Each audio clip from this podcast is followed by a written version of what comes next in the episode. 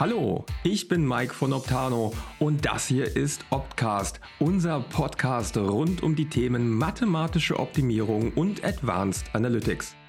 Mit ausgefeilter Mathematik unterstützen wir Unternehmen dabei, besser Entscheidungen auf Basis von Daten zu treffen. Wie wir das machen und welche Potenziale sich in Unternehmen mit Hilfe der Mathematik freisetzen lassen, darüber sprechen wir einmal im Monat mit ausgesuchten Expertinnen. Mathematische Optimierung also KI-gestützte Entscheidungsfindung, ist in immer mehr Branchen auf dem Vormarsch. Wir wollen heute beleuchten, warum Unternehmen verstärkt auf mathematische Optimierung setzen, wo sie bereits heute Anwendung findet und in welchen Branchen sie noch anwendbar wäre. Darüber hinaus möchten wir erfahren, wie Optimierung in den kommenden zehn Jahren aussehen könnte. Und hierzu haben wir uns zwei Gäste eingeladen. Bei mir sind heute Dirk Zechil und Jens-Peter Kemkes. Dirk ist CEO und Mitgründer von Quantagonia. Quantagonia hat eine Hybrid-Quantum-Plattform entwickelt, die es ermöglicht, High-Performance Computing Code für Optimierung, Simulation, KI und Machine Learning auf Quantencomputern auszuführen. Vor dieser Zeit war Dirk Mitgründer und Geschäftsführer von Gorobi Deutschland, einem der Spitzenanbieter von leistungsfähigen Solvern zur Lösung mathematischer Optimierungsmodelle. Jens ist einer unserer drei Geschäftsführer. Wir bei Optano nutzten Mathematik und künstliche Intelligenz, um Unternehmen dabei zu unterstützen, bessere Entscheidungen zu treffen. Jens hat bereits viele erfolgreiche Projekte bei Optano geleitet und kann viel zur praktischen Anwendung von mathematischer Optimierung erzählen. Und jetzt viel Spaß mit dem Interview. So, dann steigen wir ein. Hallo Dirk, hallo Jens, schön, dass ihr hier seid. Hallo Mike. Hallo. Sag mal beim Thema Begriffe und Begriffsdefinition. Ich merke das bei mir selber, dass mathematische Optimierung, womit wir uns ja hauptsächlich beschäftigen, und das Thema künstliche Intelligenz, die werden ganz, ganz oft synonym verwendet. Das ist ja formal nicht so ganz korrekt. Könnt ihr das einmal für uns so ein bisschen aufdröseln? Was verbirgt sich denn hinter den beiden Begrifflichkeiten und wie hängen die zusammen oder wo hängen sie vielleicht auch nicht zusammen? Also ich fand in dem Zusammenhang die Definition der OECD ganz spannend. Ich glaube, da liegt schon ein guter Stück der Antwort drin. Ähm, die OECD sagt, eine künstliche Intelligenz ist im Wesentlichen ein maschinelles, maschinengestütztes System und das für von Menschen vorgegebene Ziele, auch da werden wir, glaube ich, später nochmal drüber sprechen, Vorhersagen, Empfehlungen oder Entscheidungen trifft. Und die Optimierungsmethoden sehen sich dann als Empfehlungsgeber oder wenn man es automatisiert, dann auch als System, das Entscheidungen trifft. Und ich glaube, da ist die Auflösung auf die Frage, dass Optimierung eigentlich ein Teil der künstlichen Intelligenz ist. Also es könnte eine künstliche Intelligenz sein, eine künstliche Intelligenz könnte aber zum Beispiel auch Vorhersagen machen anstatt von Empfehlungen. Ja, das sehe ich genauso. Also es ist eine ganz gute Definition und ich sage dann immer, die KI hilft dann dabei, bessere Entscheidungen zu treffen. Man darf dann vielleicht manche Themen nicht durcheinander werfen. Also das Thema Machine Learning ist ja dann auch Teil äh, einer KI. Ich habe dann früher immer gescherzt, ähm, das ist dann so wie Autofahren und dabei nur in den Rückspiegel schauen, weil ja ein Machine Learning eigentlich nur Daten aus der Vergangenheit oder die Trainingsdaten nimmt und daraufhin dann versucht, Entscheidungen zu treffen. Und das unterscheidet sich natürlich schon ja, zur, zur Optimierung, äh, weil ich natürlich aus, wenn ich schlechte Pläne als Trainingsdaten habe, komme ich natürlich nicht zu besseren, tendenziell nicht zu besseren Plänen in der Zukunft. Und da setzt dann die mathematische Optimierung an, dass man äh, wirklich äh, versucht, das Optimum aus einem Planungsprozess herauszuholen und das dann auch mathematisch bewiesen, sodass man dann auch den besten Plan finden kann. Das passt super zusammen, ne? weil ich sag mal so, äh, Learning-Verfahren, die können gut vorhersagen, was passieren wird. Aber das heißt noch nicht, dass ich dann weiß, wie ich mich verhalten soll. Und das können Optimierungsverfahren ergänzen. Wir erleben das zum Beispiel in der Produktionsplanung. Da kann man sehr gut vorhersagen mit Machine Learning-Verfahren, wie Produktionsabläufe sein werden. Zum Beispiel, wie lange etwas dauern wird. Und mit diesem präziseren Wissen über Dauern kann man dann mit Optimierungsverfahren bessere Pläne erstellen, in welcher Reihenfolge man etwas produzieren möchte. Und ich würde sagen, das geht wirklich dann Hand in Hand. Das heißt, die Ausgangsdaten werden einfach valider durch Machine Learning. Ich kann mir auch vorstellen, dass es mitunter daran liegt, dass dort Abhängigkeiten erkannt werden, die man mit dem bloßen Auge gar nicht sieht. Also Wirkzusammenhänge aufgedeckt werden, die sonst tatsächlich verdeckt bleiben, weil die Maschine die Zusammenhänge besser erkennt als der Mensch. Ist das richtig? Hm, Würde ich so sagen, ja, dass äh, man natürlich äh, auch die schiere Menge der Daten natürlich nicht händisch dann überblicken kann. Und manchmal erkennt man ja auch Zusammenhänge ja nicht mit dem bloßen Auge. Wir hatten mal damals einen Kunden gehabt, der hatte dann ähm, wie heißt es, Läden beliefert äh, mit Essen äh, in den Stores und hatte sich dann plötzlich gewundert, dass der Umsatz dann in manchen Läden einbrach und hatte das erst dann zusammengebracht durch solche Verfahren, dass es dann ähm, äh, der Laden in der Nähe eines einer Schule war und äh, plötzlich waren Ferien. Man hätte natürlich auch in den Kalender schauen können und äh, merken können, dass die Schüler dann nicht mehr äh, in diesen Laden gehen und sich dann einen Snack kaufen zwischendurch. Aber das sind dann so Zusammenhänge, die kamen dann nachher durch die automatische Bearbeitung dieser Datenmengen überhaupt erst raus. Ähm, und ja, hätte man vielleicht auch händisch drauf kommen können, aber da gibt es natürlich viel, viel mehr Abhängigkeiten, Ferien in verschiedenen Bundesländern und wetterabhängige Sachen. Die Learning-Verfahren geben eigentlich gute Möglichkeiten, nach kausalen Zusammenhängen zu suchen. Wir haben das zum Beispiel mal erlebt mit Ausschuss in der Produktion und dann später herausgefunden, in bestimmten Situationen ist die Temperatur in einem Bereich der Halle so, dass dort vermehrt Ausschuss entsteht. Und da hätte, glaube ich, nie jemand drüber nachgedacht im Sinne eines kausalen, okay, wenn da die Temperatur so ist, dann werden die Teile vermutlich eher kaputt sein, sondern das war eine Datenanalyse und dann kam man so langsam auf den Weg, ähm, naja, lass uns doch mal in die Richtung gucken. Und das war schon sehr spannend zu sehen. Also aber es muss nicht immer so weit gehen, dass man auch kausale Zusammenhänge findet. Man kann auch durchaus die Korrelationen akzeptieren und dann nutzbar machen. Spannendes Thema. Was wir im täglichen Doing hier auch erleben, dass mathematische Optimierung in immer mehr Branchen tatsächlich Thema wird. Äh, wir kriegen öfter mal Anfragen von Branchen, wo wir das gar nicht so erwartet hätten. Es ist ein kleiner Trend, der sich da abzeichnet. Für uns natürlich sehr schön. Was glaubt ihr, woran liegt das? Also mein Eindruck ist, in allen Branchen ist die Lage angespannter. Also das leichte Geldverdienen funktioniert nicht mehr so einfach und es besteht hohes Interesse darüber nachzudenken, wie kann ich denn irgendwie meinen Vorteil erhöhen. Und das kann sein, weniger Ressourcen einzusetzen oder das kann sein, mehr Erfolg, mehr zu verkaufen, mehr zu produzieren. Oder halt auch dann Mitarbeiter zum Beispiel besser auszulassen. Besser könnte sein gleichmäßiger oder vollständiger oder oder. Und das zieht sich eigentlich durch alle, alle Branchen. Ich glaube, da hat man einfach gesehen, es gibt gute Beispiele, in denen es funktioniert hat. Und dann entsteht Interesse. Warum die können das? Warum sollten wir das nicht auch tun? Und das ist ja auch irgendwie sehr nachvollziehbar. Ne? Manchmal wird das ja auch durch so Themenblöcke Digitalisierung zum Beispiel vorangetrieben, dass man sich mal anschaut, welche Prozesse kann man überhaupt mal automatisieren. Und ähm, ich sehe immer noch viel Handplanung. Excel ist das Planungstool Nummer eins noch überall. Und dass man dann überhaupt mal schaut, wie kann man einen händischen Prozess dann überhaupt erstmal automatisieren. Und da erhebt man natürlich erstmal ein Riesenpotenzial schon mal, um einfach schneller und viel bessere Pläne zu erstellen. Ja, das kann ich bestätigen. Das erste Projekt der Optano war auch motiviert aus so einer Überlegung. Ähm, das heißt, seitdem im Team der Busfaktor, weil Unternehmen sich abhängig gemacht hatten von einzelnen Planern, ähm, und dann auch erlebt haben, wenn die mal krank sind oder mal im Urlaub sind, dann sind die Pläne, die wir verwenden, signifikant schlechter. Und wir möchten gerne das Wissen, das diese Planer haben, irgendwie in einen automatisierten Prozess stecken.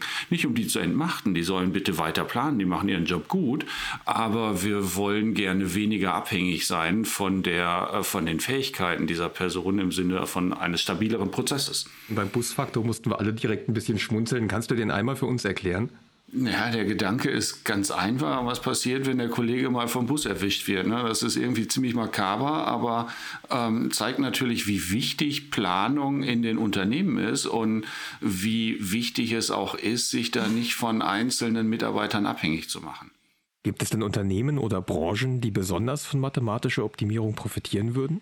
Ja, also ich glaube, alle Branchen, die ähm, viel Rechenpower aktuell auch brauchen und schnelle Entscheidungen. Also ganz vorne ist ja immer die Finanzbranche, die eigentlich immer so auf ganz vorne mit auf den Zug aufspringen, wenn es um diese schnellen Entscheidungen geht, also dieses ganze Algo-Trading zum Beispiel. Das heißt also, die ähm, kaufen sich dann ja auch immer die, die schnellsten und neuesten Maschinen. Ähm, ich glaube, die können da stark von profitieren, aber überall da, wo auch schnelle Entscheidungen äh, getroffen werden müssen, also ähm, Produktionsplanung in der Industrie, ähm, aber auch äh, sage ich mal, sowas wie eine Deutsche Bahn, die könnte man nennen. Ich habe heute Morgen meine Frau zum Bahnhof gebracht und dann hat sich der Zug mehrfach verschoben und die saß dann auch schon im richtigen Zug und der wurde dann noch plötzlich noch abgesagt, als ich schon drin saß. Und da wünscht man sich ja eigentlich, dass eine bessere Planung stattfindet. Und, äh, aber es geht dann anscheinend heutzutage noch nicht.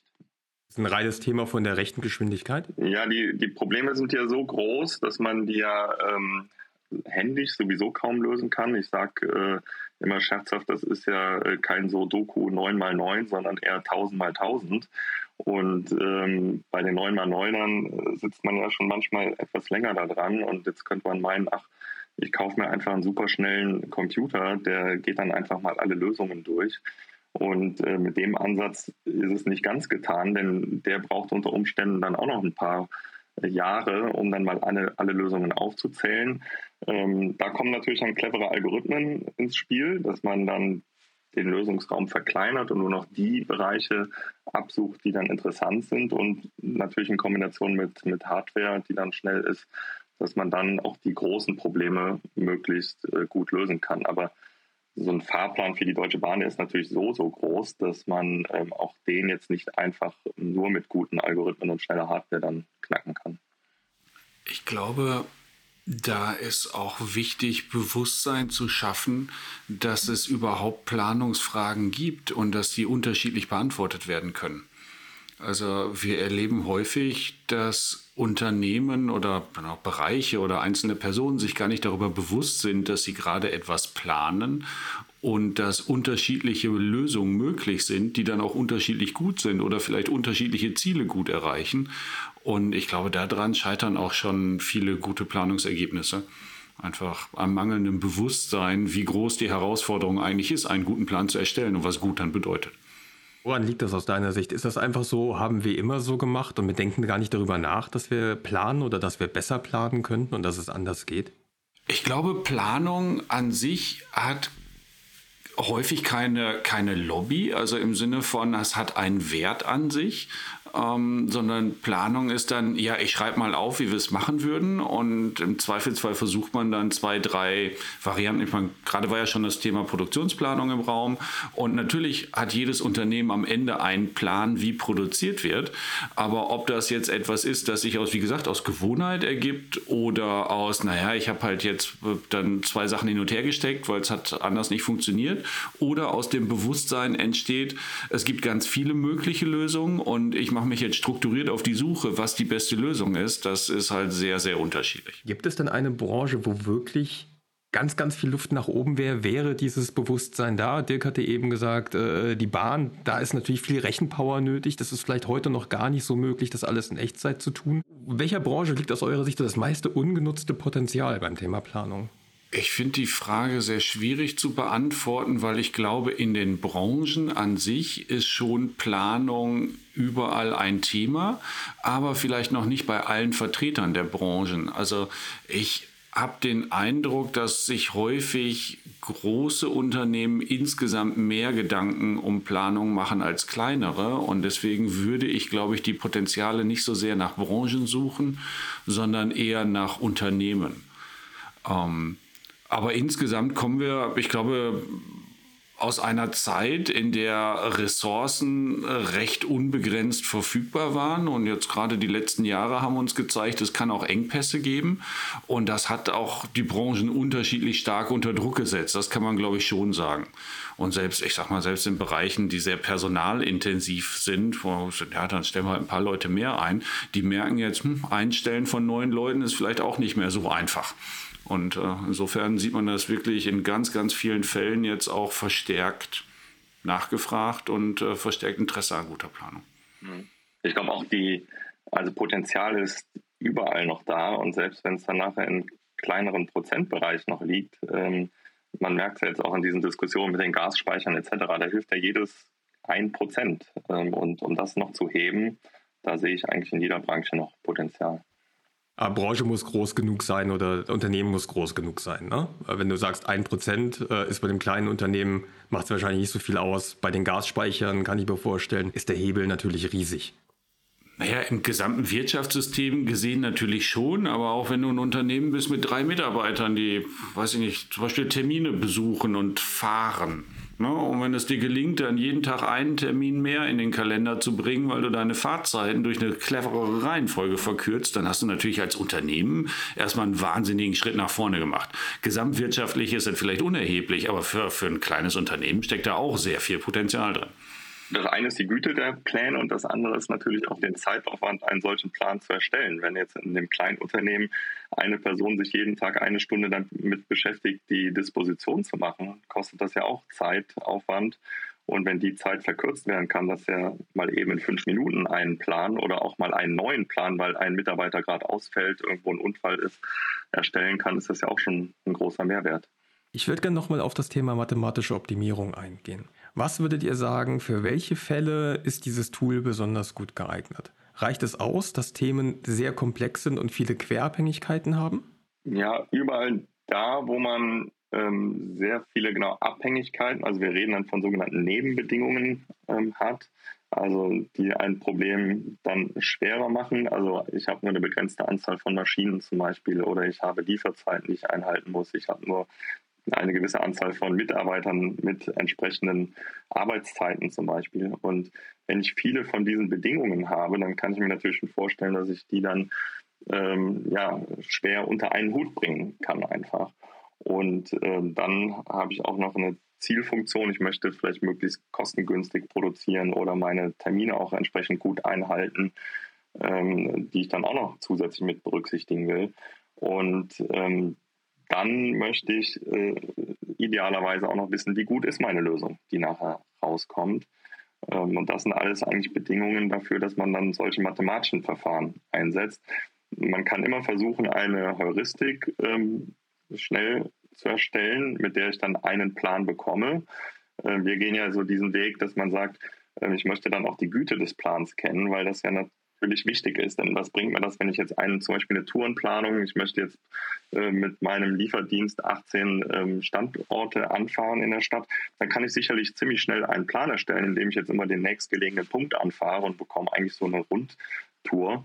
Und ähm, das äh, wäre jetzt zum Beispiel eine Heuristik, also dass ich mir ein Verfahren ausdenke, was ein cleveres Vorgehen ist, wie ich einen, einen solchen Plan dann erstelle. Ähm, das wäre zum Beispiel eine Heuristik. Aber dann habe ich einen Plan und weiß gar nicht, wie gut ist der. Gibt es noch einen besseren Plan? Was für Potenziale kann ich da noch heben? Und äh, da kommt man dann halt in dieses Gebiet der, der, mathematischen Optimierung, wo man dann nachher sagt, oh, dieser Plan mit dieser ersten Heuristik war vielleicht noch 18 Prozent von einem möglichen Optimum entfernt. Ähm, kann ich natürlich versuchen, das weiter zu iterieren, aber das gelingt mir dann nicht mit diesen heuristischen Verfahren, weil ich einfach diese Grenze nicht kenne. Wir reden dann von einer Schranke. Wie gut ist dann eigentlich eine mögliche Lösung noch? Das heißt für mich als Laien, äh, die Heuristik geht in die richtige Richtung, äh, trifft aber mit hoher Wahrscheinlichkeit nicht das Optimum. Kann man das so sagen? Ich glaube, man muss sich bewusst machen, dass gute Planung eigentlich schon vor der Anwendung der Algorithmen entsteht.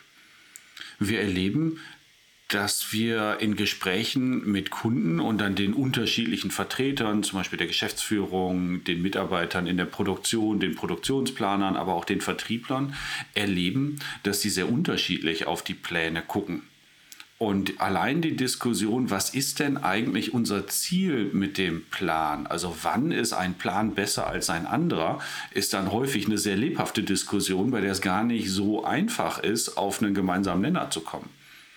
Also der Vertriebler sagt vielleicht, ich möchte gerne, dass wir unsere Terminzusagen gut einhalten. Und der Produktionsplaner sagt, naja, ich möchte gerne, dass wir hier eine hohe Auslastung ähm, des Produktionssystems haben oder möglichst wenig Work in Progress haben. Ähm, die Mitarbeiter sagen, naja, eine gleichmäßige Belastung über die Schicht wäre schon irgendwie ganz fair. Und die Geschäftsführung fügt dann hinzu und sagt, möglichst hoher Gewinn wäre doch super. Und das heißt also, überhaupt diesen, diesen Prozess in den Köpfen entstehen zu lassen, was möchten wir denn eigentlich planen und wann ist der Plan gut, ist eigentlich schon mal ein riesen Mehrwert. Weil selbst wenn sie es dann manuell weitermachen würden, wären die Pläne vermutlich bessere.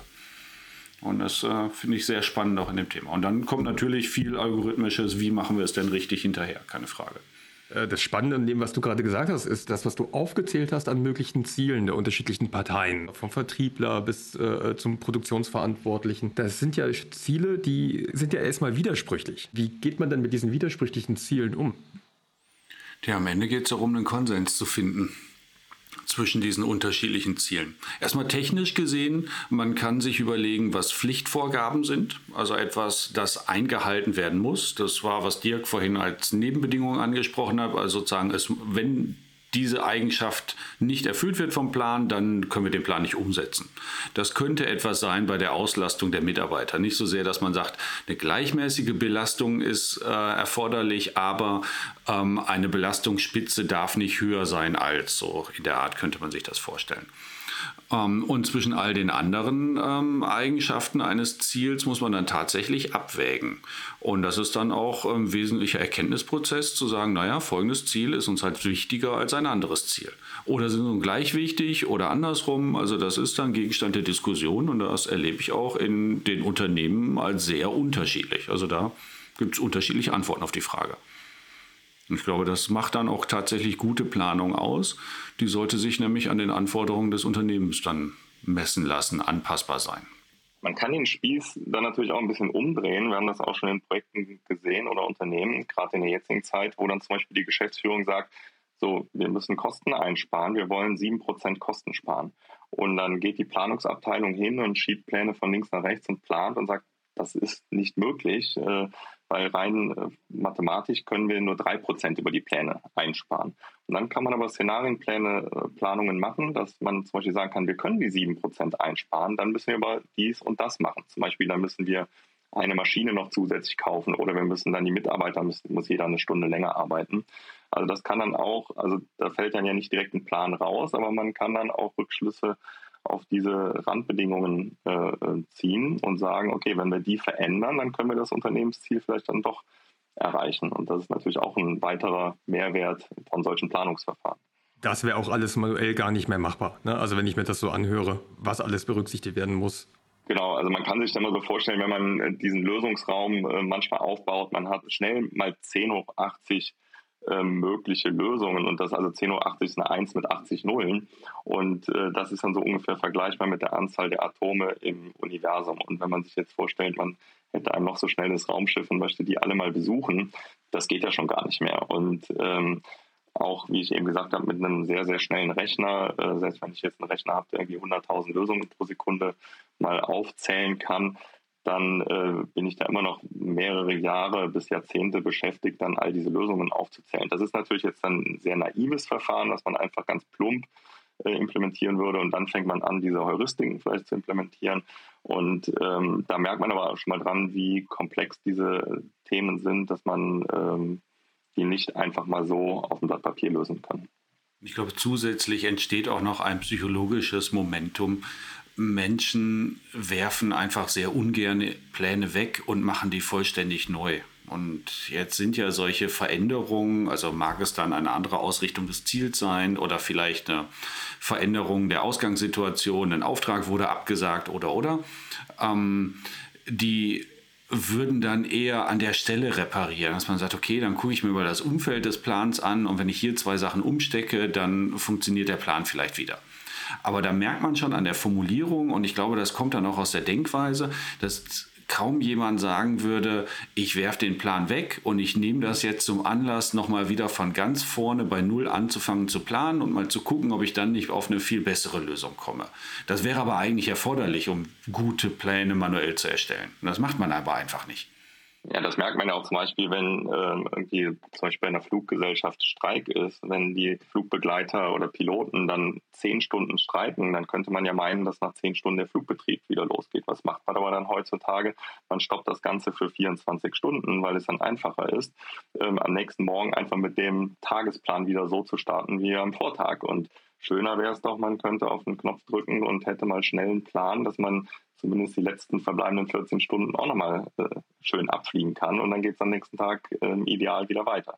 Ist eine schöne Startrampe für meine nächste Frage, weil du hast gesagt, es wäre schön. Es ist ja noch nicht da äh, oder es wird nicht so gemacht. Ähm, wir haben gerade gelernt, was man alles tun kann mit einer mathematisch optimierten Planung. Gibt es denn Grenzen heutzutage, wo wir sagen, okay, das könnten wir theoretisch machen, aber es ist heutzutage nicht möglich? Gibt es die und wenn ja, warum? Die Grenzen sind natürlich von zwei Seiten gesetzt. Einmal die äh, vorhandene Hardware und äh, die vorhandenen Lösungsverfahren, die sich zwar in den letzten Jahren äh, stetig weiterentwickelt haben. Also auf der Hardware-Seite gibt es ja das Mursche Gesetz, das ja besagt, eigentlich alle 18 Monate ungefähr verdoppelt sich die, die Rechenleistung. Ähm, und auf der algorithmischen Seite hat sich auch viel getan. Also sogenannte Solver, die solche mathematischen Programme lösen können, solche Optimierungsverfahren, die haben sich in den letzten Jahren auch kontinuierlich ähm, weiterentwickelt. Und ich habe kürzlich schon mal so einen Chart gesehen, wo man auch über zehn Jahre ungefähr die ähm, Hardware sich um Faktor äh, 1000 beschleunigt hat und auch die Software um Faktor äh, 1000 sich beschleunigt hat. Wenn man das auch miteinander aufmultipliziert, dann kommt man ähm, natürlich auf eine Beschleunigung von Faktor über eine Million. Das heißt, Optimierungs- und Planungsprobleme, die ich dann vor zehn Jahren noch eher äh, im Tagesbereich, also mit einer Laufzeit von einem Tag äh, lösen konnte, die kann ich dann heute schon äh, im Minutenbereich entsprechend lösen. Äh, was passiert dann natürlich? Vor zehn Jahren hat man diese Probleme dann eher noch abstrahiert. Das heißt, man hat dann gewisse Randparameter in der Planung vielleicht nicht berücksichtigt. Und ähm, heutzutage geht man dann natürlich hin und kann noch mehr Planungsparameter äh, mit berücksichtigen. Aber vielleicht auch noch nicht so viele, wie man gerne hätte. Man möchte ja, dass, dass die Welt möglichst echt abbilden und muss dann aber Kompromisse eingehen, weil die Planungsverfahren dann immer noch nicht schnell genug sind, äh, sodass man aber bisher dann gute Pläne hat, die man aber dann äh, sicherlich noch gerne noch schneller rechnen würde. Also das ganze Thema in Echtzeitentscheidungen, ähm, das wird sich die nächsten Jahre dann weiterentwickeln. Ich glaube, man könnte noch ergänzen die Verfügbarkeit von Daten. Ich glaube, da gibt es auch noch viele Wünsche, ähm, weitere Aspekte in Planung mit einfließen zu lassen. Und das können Daten sein, die man heute nur zu sehr hohen Kosten oder noch gar nicht sensorisch erfassen kann. Das kann aber auch sein, dass erst die Bereitschaft der Unternehmen wächst, Daten zwischeneinander auszutauschen, sich da transparenter zu machen und dann auch jeweils auf beiden Seiten Planungsvorteile nutzen zu können. Also da werden wir, glaube ich, auch noch viel Entwicklung sehen. Was sind denn so aus eurer Sicht dann die, die zukünftigen Trends? Wir haben jetzt gerade einmal gehört, vor zehn Jahren konnten wir Dinge noch nicht lösen, die wir heute relativ einfach lösen können. Wenn wir jetzt mal so zehn Jahre in die Zukunft blicken, was erwartet ihr? Was könnten wir da sehen? Ich erwarte äh, sehr stark den Trend in Richtung Echtzeitplanung. Ähm, jetzt komme ich ja aus dem Bereich Quantencomputing und wir beschäftigen uns da intensiv mit. Das heißt, man kann dann auch von der Hardware-Seite äh, eine unheimliche Beschleunigung nochmal erfahren, sodass man dann in der Lage ist, Probleme, die heute dann eher im Stunden- oder Tagesbereich gelöst werden, dann Richtung Echtzeit äh, gelöst werden können. Also das schöne Beispiel, irgendwo bleibt jetzt ein Zug auf der Strecke äh, liegen und dann äh, geht ein Planer in der Zentrale hin und drückt äh, dann hoffentlich den Knopf und bekommt dann innerhalb von ein paar Sekunden oder Minuten einen neuen Plan, sodass dann der Zugverkehr dann reibungslos dann auch am Nachmittag weiterlaufen kann. Und das gleiche überall, wo man Flugverkehr das entsprechend hat, überall da, wo man möglichst schnell eine Maschine fällt aus in irgendeine Produktionsstätte, dass man dann sehr schnell auf diese Entscheidungen dann zugreifen kann. Wir erleben, dass viele Planungen Insellösungen sind.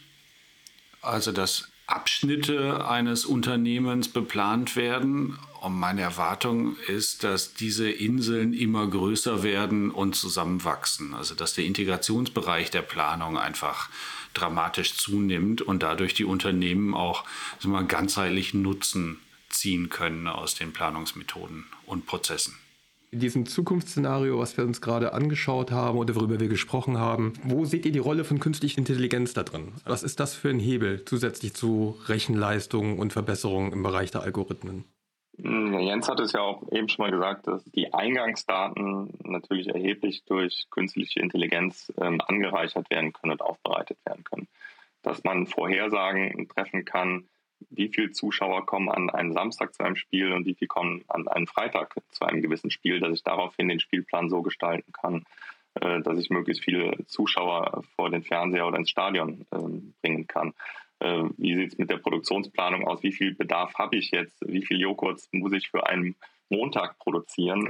Äh, das ist sicherlich eine andere Anzahl als freitags, die dann im Laden verkauft wird.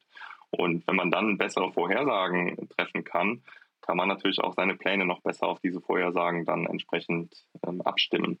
Ähm, das sehen wir ja auch in der Verkehrsplanung. Ähm, die Verkehrsgesellschaften überlegen ja auch schon alle, dass man Pläne eher on demand ähm, erstellt, also den klassischen Fahrplan. Die S-Bahn kommt dann immer um 5 nach 25 und 55 oder so. Das äh, wird es in Zukunft wahrscheinlich auch nicht mehr geben, weil man die Verkehrsströme besser vorhersagen kann und äh, die S-Bahn dann nach Bedarf kommt. Natürlich hat man da nicht mehr diesen Fahrplan, aber ich habe dieses Wissen, wenn ich zum Bahnhof gehe, dann wird schon innerhalb von 15 Minuten irgendwie eine S-Bahn kommen oder ziemlich schnell, beziehungsweise schaue in meine App und äh, ich möchte von A nach B und bekomme einen optimalen Vorschlag, wie komme ich jetzt nach B. Und das muss dann, vielleicht muss ich dann mal die U-Bahn oder mal die S-Bahn nehmen, aber ich habe dann einfach äh, eine, eine, verkürzte Fahrzeit, die besser ist, als wenn ich jetzt mich nach dem getakteten Fahrplan ähm, richte. Und das passiert natürlich alles durch künstliche Intelligenz, Vorhersage von in dem Fall Verkehrsströmen, dass man eher antizipieren kann, wo bewegen sich die Personen dann in der Stadt, sodass ich dann mit entsprechend flexiblen Echtzeitplänen darauf reagieren kann. Das Wort Quantencomputer fiel eben. Dirk, weil du dich damit beschäftigt hast, ganz intensiv, oder ihr euch mit Quantagonia sehr intensiv damit beschäftigt. Kannst du einmal einordnen, was ist denn tatsächlich ein Quantencomputer und was macht diese Technik besonders im Hinblick auf Optimierung? Die physikalischen Grundlagen sind ja schon vor 50 Jahren äh, gelegt worden. Und seit Jahren äh, versuchen Firmen jetzt Quantenrechner zu entwickeln. Das ist ein ganz neues Paradigma, weil in der alten Welt, äh, nennen es mal diese x86-Welt, die Rechner, die wir alle kennen, die haben normale Chips mit sogenannten Bits. Das ist recht einfach. Äh, ich den Stro der Strom ist entweder an oder der Strom ist aus und dadurch wird ein Zustand 0 oder 1 definiert. Und bei Quantenrechnern redet man von sogenannten Qubits. Da ist es etwas komplizierter, weil ein Qubit ähm, sowohl 0 oder 1 den Zustand gleichzeitig haben kann. Und ähm, man kann sich dann vorstellen, wenn ich mehrere Qubits habe, dass ich darüber viel mehr Zustände gleichzeitig abbilden kann. Denn wenn ich drei Bits habe, dann kann ich genau einen Zustand zum Beispiel 011 abbilden. Wenn ich drei Qubits habe, dann kann ich alle Zustände von 000, 001, 010 und so weiter gleichzeitig vorhalten. Das heißt, ich kann, das ist das Versprechen der Quantencomputer, einen viel größeren Lösungsraum gleichzeitig vorhalten und entsprechend durchsuchen. Und das ist so die Brückung in Richtung Optimierung. Ähm, weil wir haben ja eben auch über große Lösungsräume gesprochen und dass die Herausforderung da ist, diese Lösungsräume nach der besten Lösung zu durchsuchen. Und ähm, das ist halt das Versprechen der Quantenrechner, dass man das sehr schnell dann für solche Verfahren wie Optimierung, aber auch Simulation, KI dann entsprechend durchführen kann. Der, der Status der Quantencomputer ist, ich habe es eben gesagt, man beschäftigt sich die letzten Jahre damit. Das heißt, ähm, Aktuell ist man da noch eher in einem Forschungsstadium, äh, wobei zum Beispiel die IBM hat jetzt vor drei Wochen einen Quantenrechner angekündigt mit 433 Qubits. Ich sage mal so, ab 1000 Qubits wird es dann auch interessant mal für den industriellen Einsatz. Ähm, aber das Thema steht jetzt kurz vor der Tür und ich erwarte dann in den nächsten Jahren, dass man auch Rechner zur Verfügung hat, die dann ähm, Industrieprobleme lösen können. Das heißt, zusammengefasst, wir haben auf der einen Seite durch KI eine bessere Datenbasis und wir können aufgrund der verbesserten Algorithmen und letztendlich der stärkeren Rechenleistung, sei es jetzt durch äh, konventionelle Computer oder auch eben Quantencomputer, können wir Dinge in Echtzeit optimieren. Kann man das so sagen? Also ich kriege ein Optimum in Echtzeit auf Knopfdruck. Genau, da wird der Trend hingehen, dass man noch schneller lösen kann. Also die Quantenrechner äh, werden um ein Vielfaches schneller sein als die bestehenden Rechner und die Verfahren. Die Herausforderung ist noch, dass man diese Verfahren auch auf diese Quantenrechner dann noch überträgt, weil ähm, die Software, die ich jetzt habe auf den x86 oder einen Mac M1-Rechner, den ich habe, die kann ich nicht per se einfach auf einen Quantenrechner transferieren, weil der ja nach einem ganz anderen Prinzip ähm, funktioniert und auch die, ähm, die Art und Weise, wie ich einen bestehenden Rechner programmiere, also mit If-Then-Statements oder For-Loop-Schleifen, also all diese Bedingungen, wenn das passiert, dann mache das, das gibt es auf einem Quantenrechner nicht. Da habe ich eher ein Wahrscheinlichkeitsmodell, also da muss ich ein mathematisches Modell drauflegen und ähm, muss eigentlich fast drei Disziplinen können, Mathematik, Physik und Informatik, um so ein Ding bedienen zu können.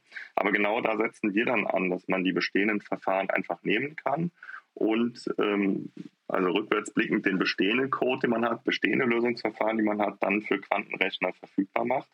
Ähm, aber auch zukünftig, wenn man neue Verfahren entwickeln will, dass man die dann auch sehr schnell auf Quantenrechnern dann äh, ausführen und äh, portieren kann. Ja. Ich glaube, das ist ein Moment, wo man merkt, dass die Planung und Quantenrechner super zusammenpassen.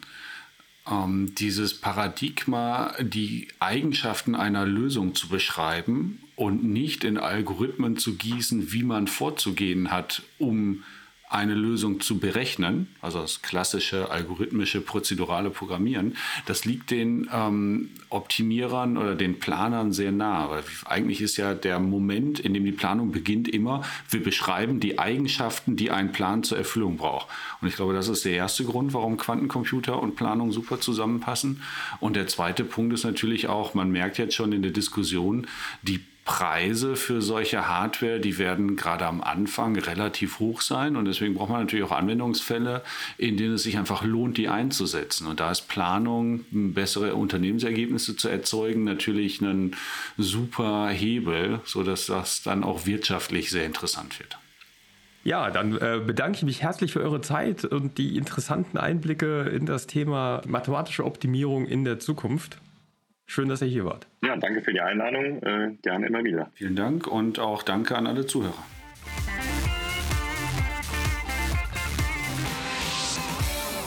Wir haben heute spannende Dinge darüber gelernt, was man bereits heute mit mathematischer Optimierung und KI-gestützter Entscheidungsfindung erreichen kann und einen Ausblick auf die möglichen Entwicklungsschwerpunkte der kommenden zehn Jahre erhalten. Wenn euch die Episode gefallen hat, freuen wir uns natürlich über Likes und Abos.